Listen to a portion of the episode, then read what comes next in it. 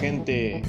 Muy buenas a todos y bienvenidos a un nuevo episodio de Cazador de Sueños Podcast. Hoy em, me voy a desviar un poquito de, todos los temas, o de la temática, mejor dicho, que, veníamos tratando en, esta temporada, em, para tratar bueno, un tema un poquito más actual, que son los, los Juegos Olímpicos, pero más concretamente eh, el exitismo o el, concepto de éxito que aplicamos como argentinos eh, en estos casos en particular. Em, si bien no creo que, todos, porque hay muchos que, sí son, somos, porque yo me incluyo, eh, conscientes del gran esfuerzo que implica para los, los deportistas estar en un juego olímpico. Eh, yo creo que hay un gran sector, una gran parte de la, de la sociedad eh, que eh, exige de una manera un poco desleal o egoísta o no sé cómo lo quieran llamar, éxitos, medallas, resultados como la única forma o el, único objetivo o el único resultado válido eh,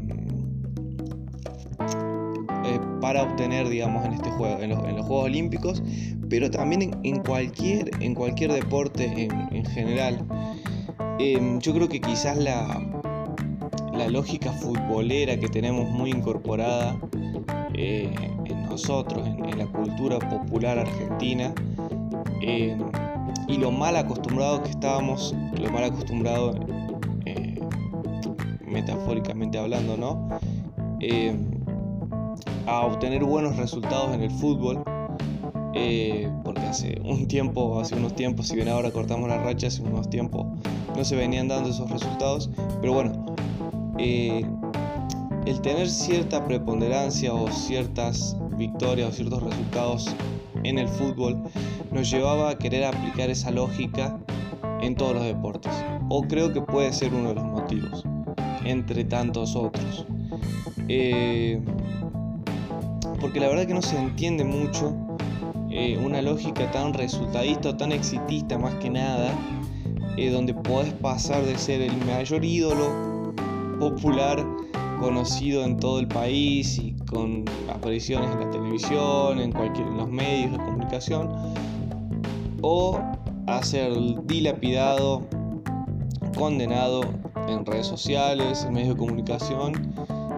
No sé si tanto los medios, pero sí el, el, comentario popular por no haber obtenido un, un resultado es como muy, muy fácil criticar ¿no? desde, la, desde la comodidad del, del, sillón de tu casa o, desde la oficina o desde una pantalla de, celular o de computadora.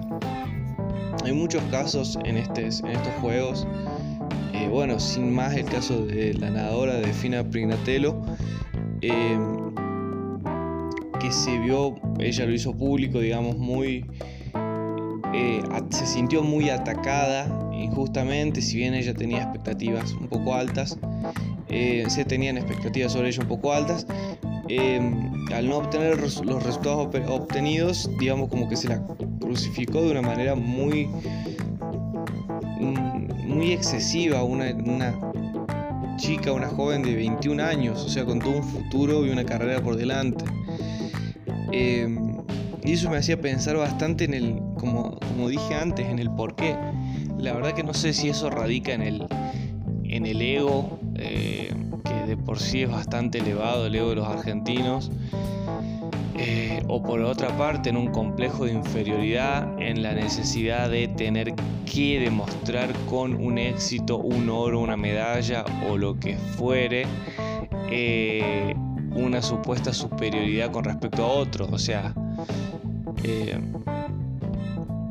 la verdad que no lo sé. Yo creo que muchos de los de estos críticos, eh, mm, más allá de los Juegos Olímpicos, o sea, cuando terminan estos Juegos Olímpicos, eh, no van a seguir eh, la trayectoria de los deportistas, eh, no van a ver un mundial de la especialidad, no van a seguir por internet buscar un resultado, a ver cómo les va en alguna competencia. Son como los clásicos hinchas de la selección que aparecen cada cuatro años en el mundial y después no tienen idea de, los jugadores que están convocados, de quién está jugando o no, de nada.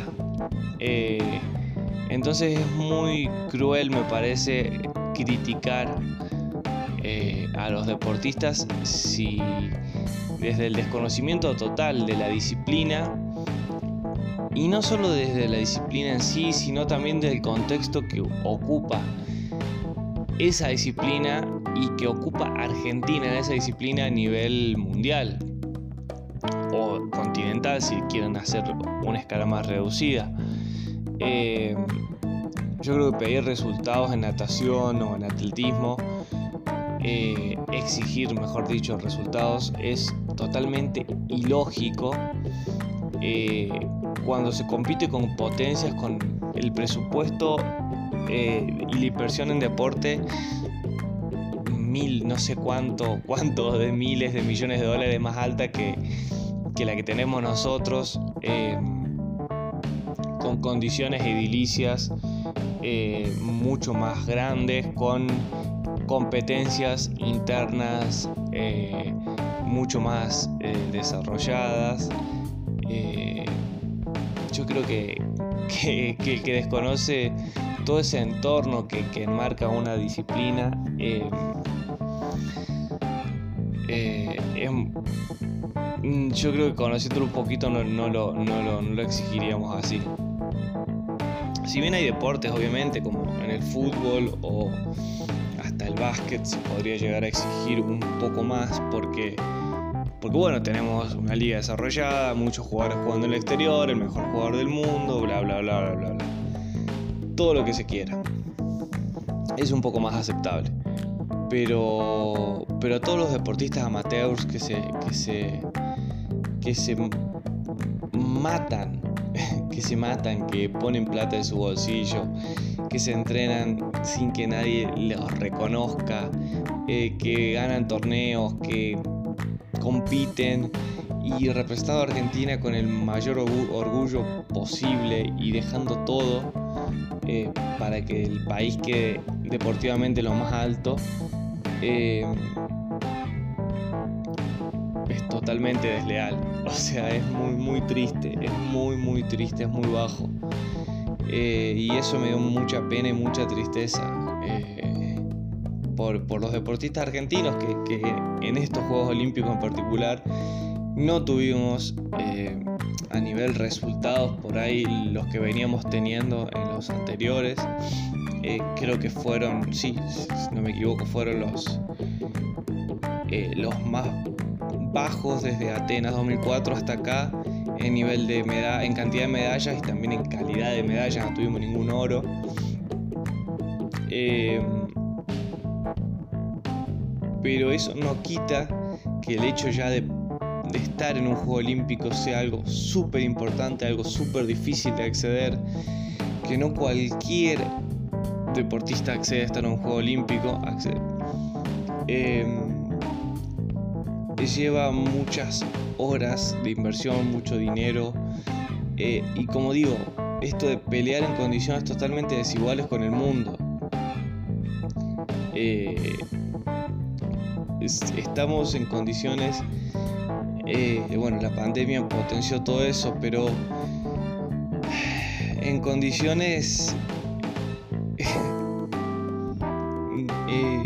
que cualquier otro deportista de otro país del primer mundo, yo creo que no se las podría, no las podría soportar. Eh, no las podría soportar. Eh, justamente hoy antes de, grabar el podcast y por ahí un poco lo que motivó la idea de grabar este podcast fue la historia que escuché sobre la, vida de uno de los maratonistas, eh, Eulalio, Eulalio Muñoz, es de Chubut, Em, y el, el, pibe este creo que tiene 21, 25 años o algo así, es muy, muy joven. Y eh, no solo terminó la carrera de, maratón de los 42 kilómetros, sino que lo hizo batiendo el récord, el récord argentino, en, no el récord argentino absoluto en maratón, sino en las competencias olímpicas, de 2 horas 12 minutos. O sea, corrió 42 eh, kilómetros, 190 no sé cuántos metros, eh, en 2 horas 12 minutos. O sea, yo creo que ni en bicicleta puedo hacer ese tiempo. Es una locura. Y solamente a 4 minutos de que ganó la competencia. El Keniata, recordman, eh, bicampeón olímpico, o sea, todos los laureles. Lo curioso del chico este, Eulalio, es que eh, nació en un pueblo, ni siquiera creo que es un pueblo, es eh, una localidad media perdida en el campo, en la, estepa patagónica, en Chubut, em, en condiciones de una familia muy, muy humilde, con muchos, con, escasos recursos, con muchas limitaciones económicas, eh, donde tuvo que esforzarse desde el minuto cero eh, para salir adelante. Eh, un amigo, un colaborador de él, eh, decía que hasta dormía en un, sobre una piel de un, chivo porque no tenían colchones cuando era chico, con menos 10 grados bajo cero en los inviernos patagónicos, que tenía que mm, afrontar una distancia enorme para ir a, a, la escuela, para ir a comprar eh, víveres, eh, que a los muy jovencito, en su adolescencia se fue a vivir a Esquel, que estaba, que ahí a 200 kilómetros, que él no conocía Esquel, no conocía el mar, no conocía los lagos de la Patagonia, o sea, nunca había salido de ahí de su lugar. Eh, se fue ahí con una beca y la beca le alcanzaba para pagar el, alquiler y para subsistir con lo que le sobraba. Pero que él quería entrenar y quería correr y, lo vio y, vio su futuro ahí, tenía un entrenador que lo motivaba y eso quería hacer. Y que ahí en Esquel consiguió el sponsor, el sponsoreo de, de una verdulería. Y la verdulería, escuchen esto, le daba cuatro frutas por día. O sea, ese era el aporte que hacía el, dueño de la, verdulería para sponsorar a, este deportista eh, olímpico, hoy olímpico argentino. Cuatro frutas por día. Y eh, obviamente pasó la, pasaron, pasaron los tiempos, pasó el, tiempo. Eh, por suerte, Eulalio pudo seguir adelante en su, carrera deportiva. Y al momento de clasificar a, los Juegos Olímpicos en la Maratón de Valencia, en España, cuando él pudo, pudo obtener la marca que lo clasificaba a los Juegos Olímpicos, lo primero que hizo, apenas terminó y se enteró que tenía la marca mínima, fue llamar a ese verdulero que lo había apoyado durante tanto tiempo con cuatro frutas por día para agradecerle. Un reconocimiento por haber estado eh, en, ese, en, ese, en ese momento que él tanto lo necesitaba. Por ahí no estuvo el Estado, no estuvo el gobierno provincial, o sí, lo habrán estado, la verdad que no lo sé. Pero, pero imagínense el nivel de gratitud y de humildad de ese deportista. Eso es el deporte. Esos son los valores olímpicos. El, crecimiento y la superación constante, pero personal.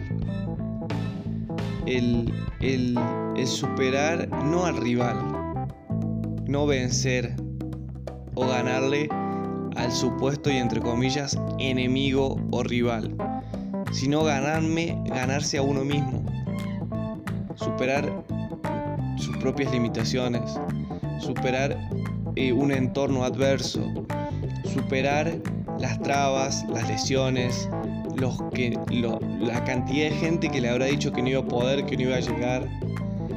Eso es lo que nos deja el deporte. Cualquiera, cualquier persona que practicó alguna vez deporte, que se considere deportista, a nivel amateur, al nivel más amateur del mundo, me va a saber entender. El deseo de superación constante, el deseo de crecer, de mejorar y el de valorar los pequeños, avances, los pequeños detalles, el, no sé, el kilo extra que sumes en un entrenamiento o el minuto que restes en la carrera o lo que fuere. Es la satisfacción más grande de un deportista.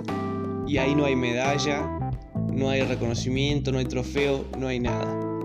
Es la gran satisfacción de habernos, habernos superado eh, a nosotros mismos, de haber roto una barrera. Y yo creo que como casos como el de, el de Eulalio está lleno. Hay un montón de los deportistas, eh, tanto amateurs como, eh, como profesionales, que, que, son ejemplos de, esto que quiero decir. Eh, está Paula Pareto, que a medida que fue campeona olímpica, panamericana y miles mundial, eh, estudió medicina y llevó adelante una carrera universitaria. Eh, no sé, no, sería injusto y lógico querer nombrarlos a todos. Pero, pero yo creo que lo, más importante de, los, de, los, Juegos Olímpicos, lo más valioso o por ahí lo que, lo que nos, conviene o deberíamos rescatar eh, en cada uno de estos momentos que se presenta, que el olimpismo aparece eh, cada cuatro años, porque cuando, cuando, cuando no, son los Juegos Olímpicos nadie se acuerda, pero creo que estos son los valores, el de la superación personal, el del valor, el del respeto eh, por, el, por el rival, eh, y, es lo que debemos tener presente cada día. Yo creo que el deportista aplica todos estos valores en el día a día, en su vida personal, en su vida laboral. Eh, debemos ser deportistas en la vida, debemos llevar ese espíritu olímpico, ese espíritu deportivo en la vida, o sea, en nuestro trabajo, dar siempre lo mejor, hacer lo mejor. O sea, yo trabajo en un negocio como empleado, voy a ir y trabajar y hacer mi mejor esfuerzo, sin necesidad de que me obliguen, sin necesidad de que me lo pidan, porque yo quiero dar lo mejor de mí en cada una de las tareas que haga. Quiero ser mi mejor versión en cada uno de los aspectos de mi vida. Eso es lo que, nos ayuda a crecer lo que nos va a ayudar a salir adelante, no solo personal e individualmente, sino también como sociedad, como país. Dejar de pensar en, el otro y en ganar al otro y en criticar al otro, sino pensar en lo que yo hago y en cómo yo puedo mejorar para mejorar y para tener un beneficio individual, pero que ese beneficio individual traiga como consecuencia un beneficio colectivo es una retroalimentación mutua y constante. Eh, es así. Eh, y yo creo que estos valores del olimpismo y de... son un, un, estandarte de vida, es un, un eje que un ejemplo, lo podría decir, me atrevo a decirlo. Em, yo creo que cada uno de estos deportistas tiene eh, un, aura muy especial y, son verdaderos ejemplos para, cada uno de nosotros, para los simples mortales que, aspiramos eh, o mejor dicho, que solo podemos llegar a ver un Juego Olímpico por, por la tele, pero que, pero que sí podemos dar lo mejor, pero que sí podemos tener ese espíritu, pero que sí podemos luchar por cada día ser mejor, por cada día superarnos y por cada día romper las limitaciones, los obstáculos y todo lo que se nos presente en el camino. Así que gente, doy por finalizado este episodio. Un poco eh, monólogo, un poco reflexivo, eh, un poco lleno de ideas propias, pero, pero que tenía muchas ganas de hacer, que tenía muchas ganas de, de, grabar y que es un humilde pero muy chiquito reconocimiento eh, de mi parte a, todos los deportistas, olímpicos o no, pero en especial a esos que estuvieron representándonos en los Juegos y que dejaron todo, todo, todo eh, para, dejar bien parado el país, bien representado, con buenos valores, con buen espíritu deportivo, eh, como un ejemplo, un ejemplo para todos. Así que muchas gracias gente por estar del otro lado. Eh, un saludo grande y nos estaremos encontrando en el próximo episodio de Cazador de Sueños Podcast. Muchas gracias.